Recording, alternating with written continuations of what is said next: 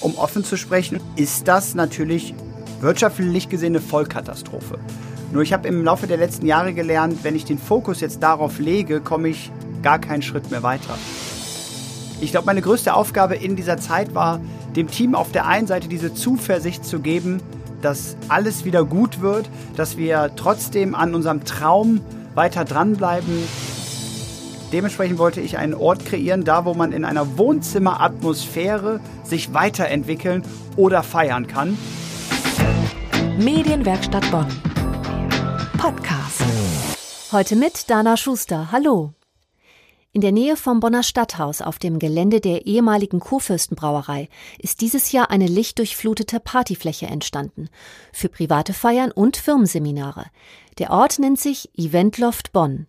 Von der Partyfläche führt wahlweise ein großer Durchgang zum Innenhof oder ein Korridor zur Pantry-Küche und zum Seminarraum.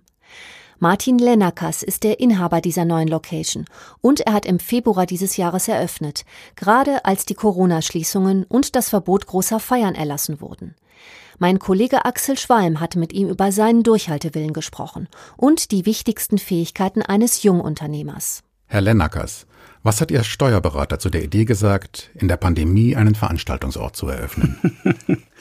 Also mein Steuerberater fand die Idee anfangs sehr gut, allerdings haben wir auch damals 2019 äh, noch in den Planungen nicht damit gerechnet, dass wir pünktlich dann wirklich zum Start nahezu den Boden unter den Füßen einmal weggezogen bekommen und in diese besondere Situation hineingestoßen werden, weil eigentlich wollten wir ab dem Zeitpunkt dann Menschen die Möglichkeit geben, in einer besonderen Location in Bonn ihre Tagungen oder ihre Feiern durchzuführen. Und dann kam Corona. Sie und Ihre Frau haben auch zwei kleine Kinder und Sie arbeiten auch zusammen. Wie konnten Sie das Jungunternehmertum und die Kinderbetreuung zusammenführen? Wir hatten natürlich auf der einen Seite die Firma, die wir fast schon retten mussten und auch wollten, weil unser ganzes Herz und unsere ganze Leidenschaft da drin steckt. Auf der anderen Seite hatten wir unsere Kinder, da wo die Kita geschlossen war und ähm, da, wo wir wirklich über Wochen, Monate, wie viele andere ja auch, einen unfassbar großen Spagat gehen durften. Aber ich glaube, dass ja jede Zeit im Leben ihren Sinn hat. Und dementsprechend war unser Sinn, dass wir viel mehr Zeit noch als Familie gemeinsam verbringen durften, bevor dann hoffentlich irgendwann es wieder richtig losgeht. Wie viel Schlaf haben Sie in der Zeit bekommen? also über die letzten Jahre bin ich sehr wenig Schlaf gewohnt. Ich glaube, das ist mein ähm, größter Vorteil. In der Regel schlafe ich sehr gut, aber in so einer besonderen Zeit, äh, um da offen zu sprechen, da bin ich schon oft mit sehr vielen Gedanken eingeschlafen, zwischendurch aufgewacht die mich dann auch morgens sehr früh aus dem Bett getrieben haben, um halt wirklich alles dafür zu tun, weiterzumachen. Und ich glaube, das war eine der größten Aufgaben, die wir seit langem hatten. So ein Unternehmen wie das Eventloft, das stemmt man ja nicht alleine. Wie groß ist Ihr Team?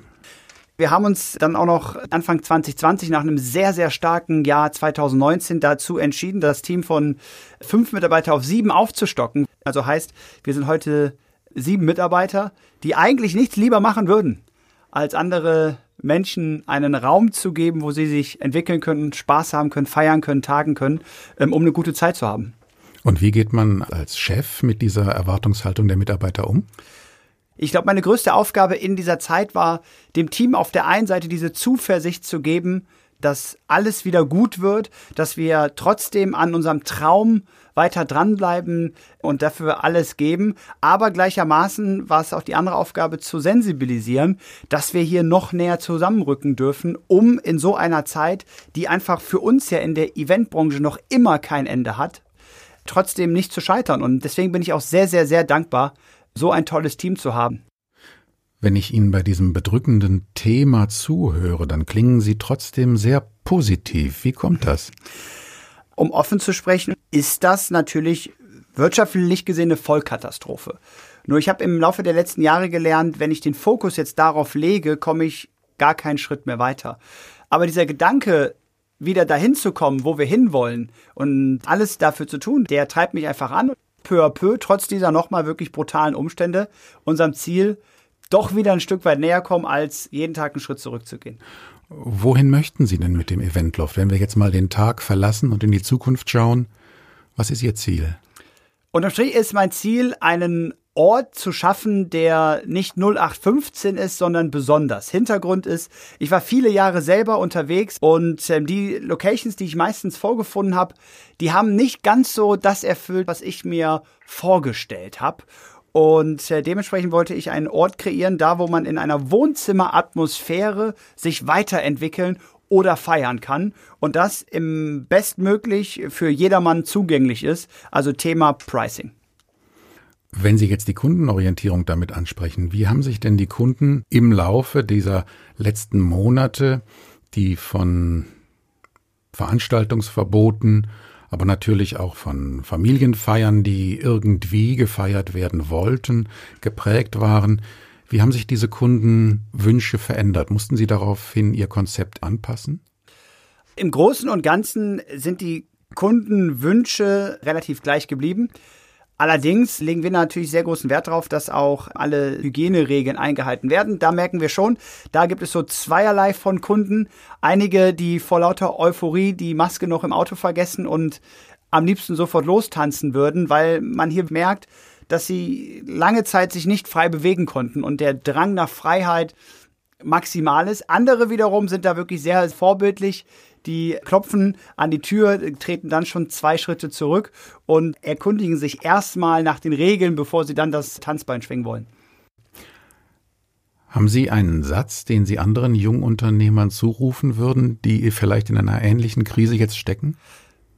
Also einer, der mir einfällt, wäre spontan, kann ich nicht, wohnt in der Ich will nicht Straße. Okay, vielen Dank. Bitte. Schön.